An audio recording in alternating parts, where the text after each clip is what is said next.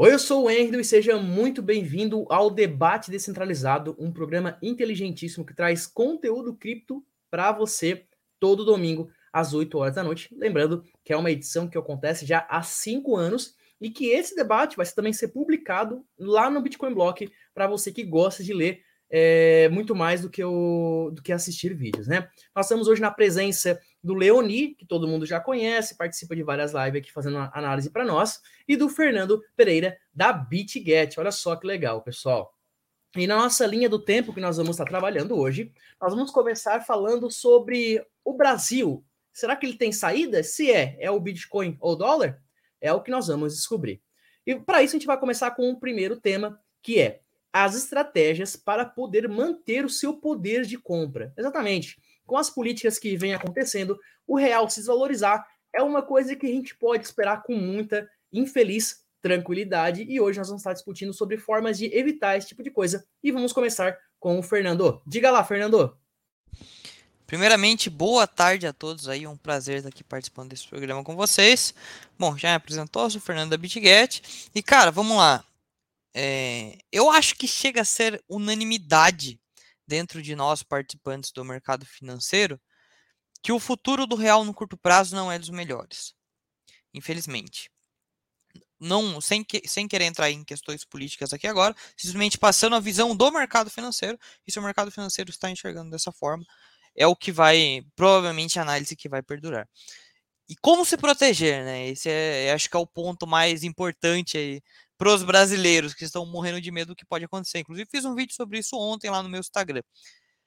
Cara, eu, ao meu ponto de vista, tá? Antes da gente entrar no assunto de criptomoedas, que consequentemente a gente vai entrar, não que uma stablecoin não deixe de ser uma criptomoeda, mas é de, de uma certa forma uma moeda menos volátil. Eu acredito que a forma mais segura hoje é por meio de stablecoins.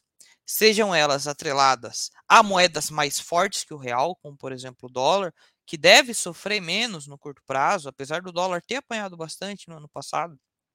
E agora também, já no começo já começar apanhando, ele tende a sofrer menos do que o real, sempre foi assim, é a moeda mais forte do mundo hoje, consequentemente uma das menos voláteis. Então, uma forma de se proteger contra uma possível desvalorização do real é dolarizando o seu capital. E a melhor forma hoje, a menos burocrática, sem taxa administrativa ou sem sequer precisar um cofre para você guardar, é comprando por via de stablecoins e não comprando a moeda em si. A gente tem opções muito interessantes no mercado, opções seguras, como por exemplo o token USDC, o token da, da Circle, que eu gosto bastante, eu particularmente é o que eu mais gosto. A gente tem o SDT, que é a maior stablecoin do mundo hoje, também é muito segura, apesar de a gente ter, ter visto, visto alguns problemas com falta de transparência por parte da Tether, mas ainda assim é uma moeda muito segura. A gente tem o token BUSD também, que é um token bastante usado. Mas enfim, eu acredito que a forma da gente se proteger numa possível desvalorização do real, a melhor delas é por meio de stablecoins atreladas ao dólar. Para quem gosta de ainda menos volatilidade e mais segurança, uma outra opção é a Pax Gold, que é a stablecoin atrelada ao ouro, também uma forma muito interessante e com certeza a forma mais fácil hoje de de se expor ao ouro, né? Antigamente, para a gente se expor ao ouro, tinha que comprar barras de ouro ou gramas de ouro. E hoje não. Hoje a gente pode simplesmente comprar um token, guardar na wallet e se expor ao ativo da mesma forma de quem tem a barra de ouro. É, o custo de armazenar, no caso, seria reduzido para quase zero, ou zero em alguns casos, né? E essa preocupação que a gente tem com o real, ela é, é tão é, real, né? Que até saiu no site do Bitcoin Block recentemente aí, que vai ser começado a ser cobrado as transferências de Pix, né? Então, uhum. outra forma que você é, pode começar a se proteger também é em reduzir os custos de transferências.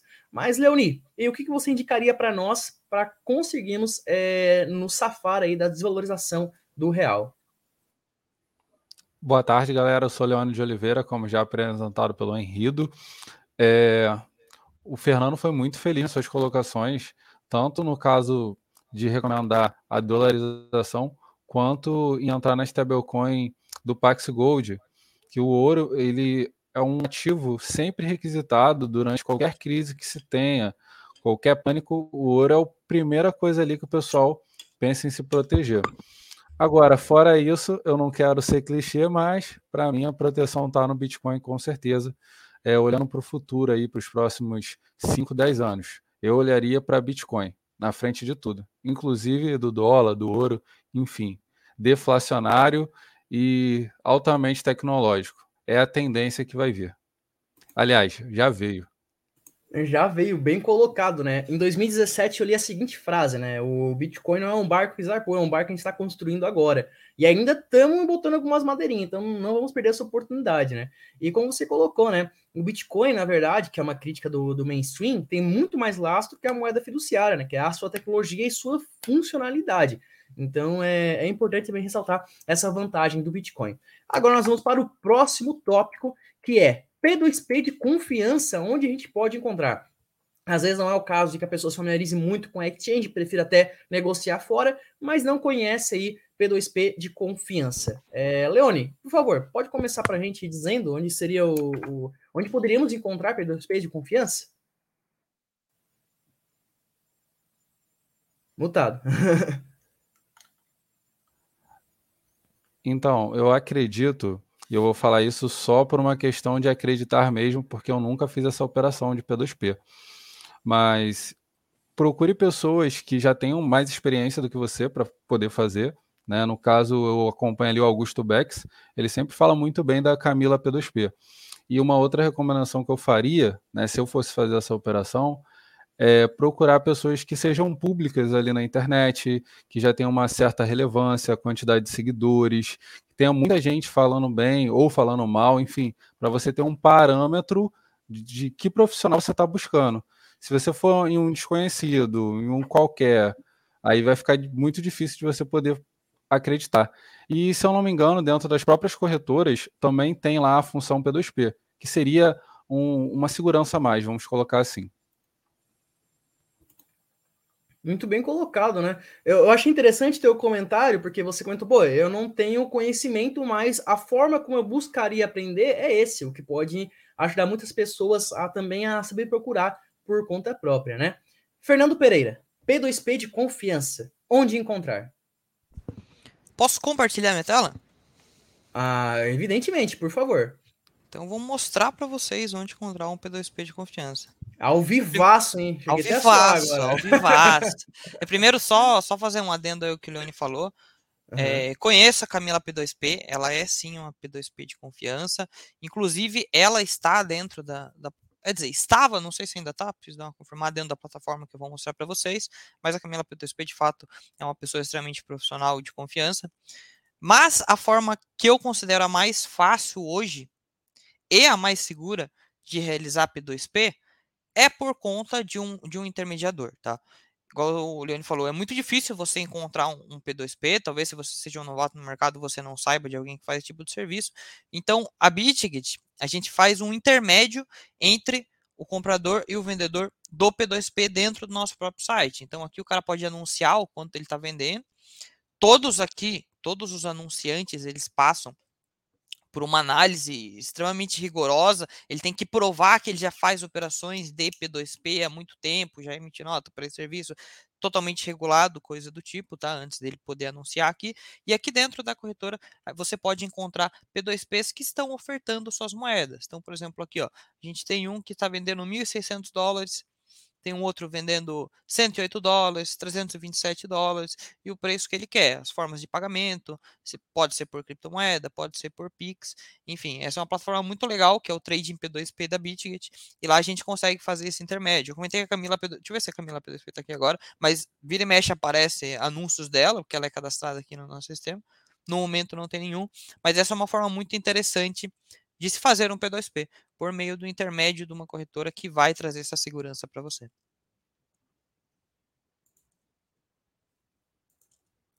Você está mutado. Todo mundo cai no, no, no, no mute. Né? É. Vai ser o próximo, Fernando. Se, se prepara. Enfim, muito bacana. Eu, particularmente. Manda bala aí. Oi. Eu queria saber com, com relação às taxas, se tem muita diferença em relação à taxa do P2P para quem compra ali na spot, é, seja compra mercado, compra limite, enfim, se influencia Cara, eu, ou não nessa questão. eu vou te contar um segredinho aqui agora. Na grande maioria das vezes que eu compro por P2P, eu consigo pegar um preço melhor do que o do mercado. Por quê? Porque muitas vezes o, o anunciante ele vai lá, anuncia a moeda dele pelo preço de mercado, e ele não vai ficar de segundo em segundo atualizando. Então, pô, no dia a moeda foi lá, caiu 1%, por exemplo, e, o cara, e tá, ficou o preço de manhã, você consegue comprar pelo preço de manhã, entendeu? Então, eu tô sempre lá no, no P2P atualizando lá e vira e mexe consigo comprar por um preço mais barato do que o preço de mercado. Arbitragem, né? Propriamente dita Exatamente, arbitragem. uma arbitragem. É, Interessante, bacana. bacana. Bom, e para o nosso tema agora, no próximo tema, seguindo nosso, nossa linha do tempo, ali no terceiro passo, pagando com cripto. Porque muitas pessoas é, querem se proteger, de fato, é, e para isso a gente pode encontrar P2P de confiança, mas às vezes sentem dificuldades em começar a, em começar a pagar com cripto, né? Então, às vezes não encontram lugares que se compra com cripto e às vezes não sabe como explicar para outra pessoa para ela mesma aceitar com cripto. Tem um canal no YouTube que é muito legal, que é o Palavra de Satoshi, acho que todo mundo conhece, que ele já chega ensinando o pessoal, ó, assim que se faz. Inclusive, eu tive na, no Blockchain Rio, tive o prazer de conhecê-lo pessoalmente, e ele falou: não, eu cheguei aqui de Uber e em vez de pagar com moeda fiduciária, paguei com cripto. Ensinei o cara na hora lá, baixou a carteira, já pagou, então é, é, é bem interessante esse tipo de coisa, né? Então vou começar com, com o Leone. Leone, por favor, é, pagar com criptomoeda é, é possível? A gente pode fazer? E como ensinar o próximo a aceitar cripto e aí aumentar a nossa comunidade nos termos práticos? Não só é possível, como em alguns casos eu já faço. Eu tenho alguns amigos que eles só me pagam e só recebem em cripto em determinados serviços que eu presto para eles, só para você ter uma ideia. Agora, se a pessoa quer começar do zero, né, embora a gente saiba que no meio cripto existe alguma resistência a isso, mas eu recomendaria que a pessoa começasse ou por uma carteira direto no celular ou simplesmente por uma exchange porque parece muito com o cadastro ali de Facebook, Instagram, e é muito rápido e simples de se fazer. Muito bom, né? Fernando Pereira, da BitGet, por favor. Cara, é, eu sou suspeito de falar porque eu recebo em cripto. Então já tô, já tô até mais habituado com esse tipo de transação. E dentro do, do mercado financeiro é comum já as pessoas aceitarem criptomoedas. Claro que quando a gente vai isso leva isso um pouco mais para o povão, para o popular, dificilmente o seu pai ou sua mãe vão aceitar pagamentos em criptomoedas. Mas eu acho que isso vai muito da gente em, em educar, cara. A gente mostrar a facilidade que essa pessoa tem em receber com criptomoeda, o quão fácil é ela converter isso para reais depois, direto da corretora ela consegue sacar esse saldo por Pix para cair na conta dela em coisa de dois minutos, se ela quiser, ou ela pode utilizar essas moedas para investir em outras, enfim. Ainda mais a gente comentou no começo do vídeo sobre a importância de se dolarizar hoje em dia. Então, se a gente conseguir ter a paciência de ensinar essa pessoa e, e quão interessante é para ela receber, por exemplo, um pagamento no SDC ou SDT, eu acho que é muito legal, cara. Então, é algo que ainda está longe de chegar no, no grande povo, eu fico curioso para saber como é que é lá em El Salvador, já, por exemplo, se o grande povo já adotou essa tecnologia, eu acredito que sim, mas aqui no Brasil ainda está um pouco longe, mas eu acredito que aí nos próximos anos vai ser muito mais popular. É, o processo da moeda em si, ela é meio demorada, porque também tem algumas condições, né? Tem um autor que eu sempre cito, que é o Friedrich August von Hayek, no livro Desestatização do Dinheiro, que ele comenta que, por exemplo, há muito tempo atrás, a barreira à entrada, ou seja, a dificuldade de se aderir à moeda era as pessoas saberem conta, né? Cálculo. Hoje as pessoas sabem cálculo, mas antigamente era mais difícil. Então, Algumas barreira... pessoas sabem cálculo. É... Algumas pessoas sabem cálculo, exatamente. Algumas nem tanto. Então, é... é essa era a barreira à entrada do passado, né? Então, sempre tem uma barreira à entrada que é voltada à parte técnica, né? Mas, claro, o passo a passo, tem Swap Pix também, tem um monte de projeto bacana aí que ajuda e facilita as pessoas a compreenderem a, aprender a pagar, aprender a fazer reserva, como tu colocou, né? Eu já vejo o Bitcoin como uma forma de, de, de previdência né, futura, né? Aposentadoria no futuro. Então, para mim, isso para mim já é estritamente claro, né? Agora falta a gente ensinar para outras pessoas, que eu acho que é uma das barreiras à entrada. Mas seguindo a nossa linha do tempo, vamos para o quarto ponto. Fronteiras, vale a pena? O que acontece? Oi, tô mutado? Porque eu falei por um bom tempo agora. Não, não, não. Não, tranquilo. É só porque o Fernando falou uma coisa muito interessante com relação a, essa, a, esse avanço tecnológico, né? as pessoas têm uma certa resistência a mudanças. Eu lembro que a minha mãe ali no começo do WhatsApp, ela vivia falando, não, esse negócio de WhatsApp, eu não gosto de Zap Zap. Ficar postando tudo que faz, tudo que come, tal, tal, tal, tal, tal. Instalou o WhatsApp no celular. Já era. Minha mãe não sai do WhatsApp mais. Ou seja, uhum. uma vez que a pessoa aceita ali a tecnologia, não tem mais volta. Então é uma questão de comunidade mesmo, que é isso aí que vocês estão falando. É, é questão de praticidade, né? Eu, por exemplo, eu fiquei muito.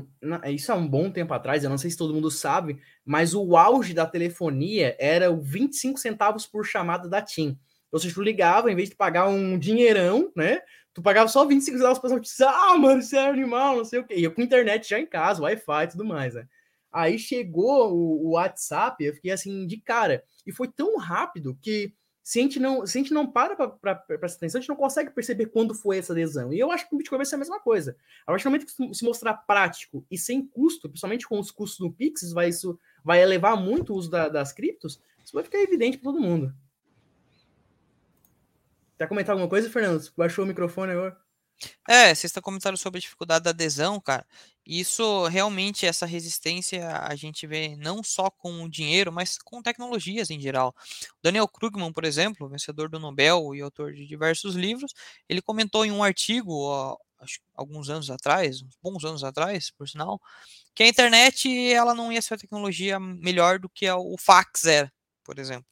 Entendeu? Então é algo que é o que sofre, toda nova tecnologia, ela sofre resistência. Assim como a gente viu o metaverso sofrer no passado e ainda sofre, e que com certeza é algo que, que vai amplificar nos próximos anos.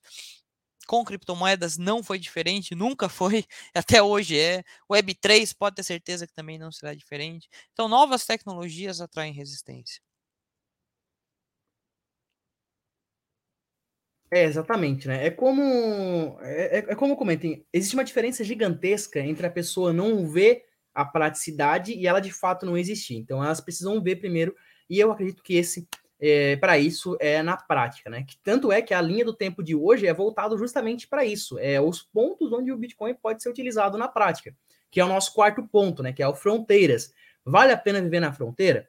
Surge que, por exemplo, se você vive na fronteira do, da Argentina do Paraguai, você pode desfrutar de uma arbitragem muito grande entre comprar coisas mais baratas lá e trazer para cá, é, em termos de, é, de, poder real de compra, né? Nesse sentido, é, talvez as pessoas que estejam tendo muito ônus em viver, por exemplo, no Brasil, mas na parte central e tudo mais, poderiam é, desfrutar de uma bela vantagem de viver nas fronteiras. E é o que a gente vai estar conversando hoje, começando ali com o Leone. Tu acha que é possível, ou se tornou ainda mais possível, viver nas fronteiras com a questão das criptomoedas? Com certeza. É, como já foi falado anteriormente, tem muitos meios aí de se fazer esse pagamento, seja P2P ou através da Swaps, entre outros aplicativos que facilitam. Dentro das próprias corretoras também tem transferência interna, enfim.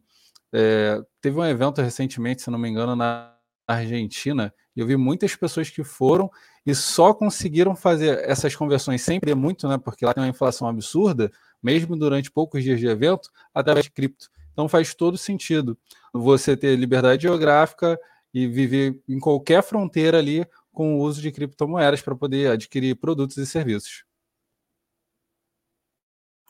Verdade, né? É o famoso atualmente nômade digital, né? Fernando, por favor, comenta para nós aí.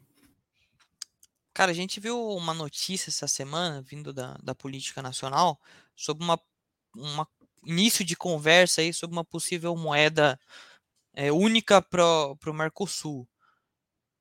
Cara, a gente já tem uma moeda única no mundo, que é o Bitcoin. O que falta é a popularização dessa moeda. Isso com certeza ia ajudar em todo tipo de possível reação geológica que a gente possa ter entre um país e outro, entre um comércio e outro. Então, a, o Bitcoin é, um, é uma demanda que já existe há muito tempo, sempre existiu. Falta a gente aceitar ela para ser utilizada dessa forma. É, o surgimento do Bitcoin foi por conta da demanda de um sistema financeiro que se vale de confiança, né? Que é o que não víamos em 2008, né? É, tem um debate especificamente sobre a, uma moeda é, é, única, né? Foi feita entre eu, o Rodrigues, que estava apresentando, e mais um colega nosso que falha a memória agora, mas que fez ótimos comentários também sobre a, essa questão da moeda única. Vale a pena pesquisar aqui, tá, pessoal? E também tem bastante notícia lá no bitcoinblock.com.br para vocês se inteirarem. E, bom, finalizando o debate de hoje, nós vamos para o nosso quinto e último tema. O impacto, é, enquanto a política pode impactar os preços das criptomoedas. Nós sabemos que as criptomoedas veio para nos garantir também uma liberdade sobre os governos, mas infelizmente eles ainda conseguem prejudicar as relações mercadológicas da cripto, como por exemplo, banir de um certo país que tem muita concentração de mineradores a mineração. Isso prejudicaria de última instância o preço. Então, de certa forma, a política impacta as criptomoedas. Aqui no Brasil, como é que isso se daria? É possível ter esse impacto? Não é possível ter esse impacto? Vamos conversar com você, Fernando. Cara, eu particularmente acho que aqui no Brasil a nossa política macroeconômica não impacta diretamente no preço das criptomoedas, não em larga escala. Por conta de alguns motivos. A gente tem um número de pessoas físicas muito grande investindo em criptomoedas? Tem, de fato, porém um volume muito pequeno.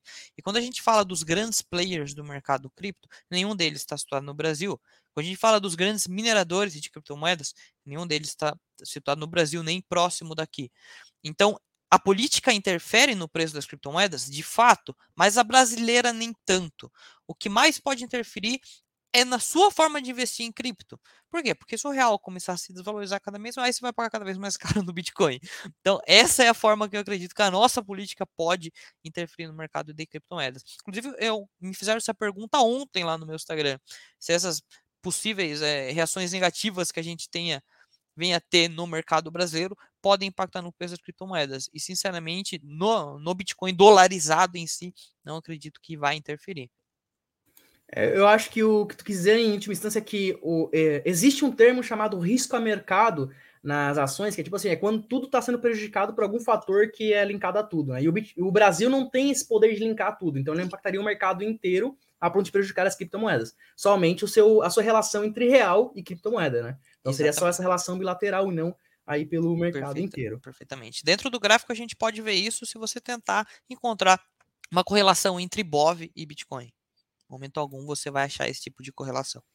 Boa, eu vou antes de passar a palavra para o Leone, eu vou até comentar, porque quando eu finalizei minha graduação em 2018 em economia, um ano depois, é, teve um, ou no mesmo ano, não me recordo agora, teve um colega meu que fez um trabalho excelente, que ele fez o seguinte: o quanto que dá de arbitrar com exchanges aqui no Brasil com exchanges lá de fora. Então ele fez uma, uma, uma busca de, de verificar se os, os, preços eles mudavam ao mesmo tempo ou se tinha um delay. E tinha-se um delay de 5 a 15 minutos entre uma, uma exchange mais proeminente lá de fora com uma exchange mais proeminente aqui no Brasil. Ou seja, é, lá tinha, tinha era impactado o preço lá em dólar e aqui refletia convertido em real, a um, com um tempo de atraso.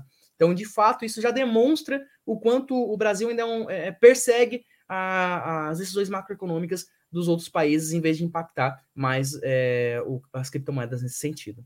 Eu tenho conhecidos é... que ficaram milionários nessa época fazendo arbitragem de cripto entre real e dólar. É, é uma boa, era um Realmente foi, foi, na época, foi uma oportunidade incrível.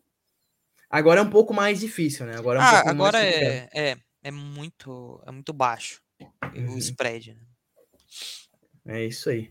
Leone, por favor, nos dê os seus comentários sobre o quanto que as políticas nacionais do Brasil poderiam é, impactar o mercado cripto em geral. Concordo plenamente aí com o que o Fernando está falando com relação ao mercado nível Brasil, política brasileira. É, a gente fica triste com alguns acontecimentos que vêm se decorrendo no, na semana, mas isso impacta quase que nada. Eu não vou dizer nada para não, não ser né, grosseiro, mas assim, Brasil não tem influência nenhuma com relação ao mercado dolarizado em relação às criptomoedas. Agora, política americana, regula regulação americana, aí sim, aí eu começo a prestar atenção. O que acontece lá na política europeia, mas aqui pode ter certeza que não. Se no Brasil não impacta muito menos política em outros países da América Latina. Muito bem comentado. Eu acabei de achar o trabalho que eu acabei de citar, tá?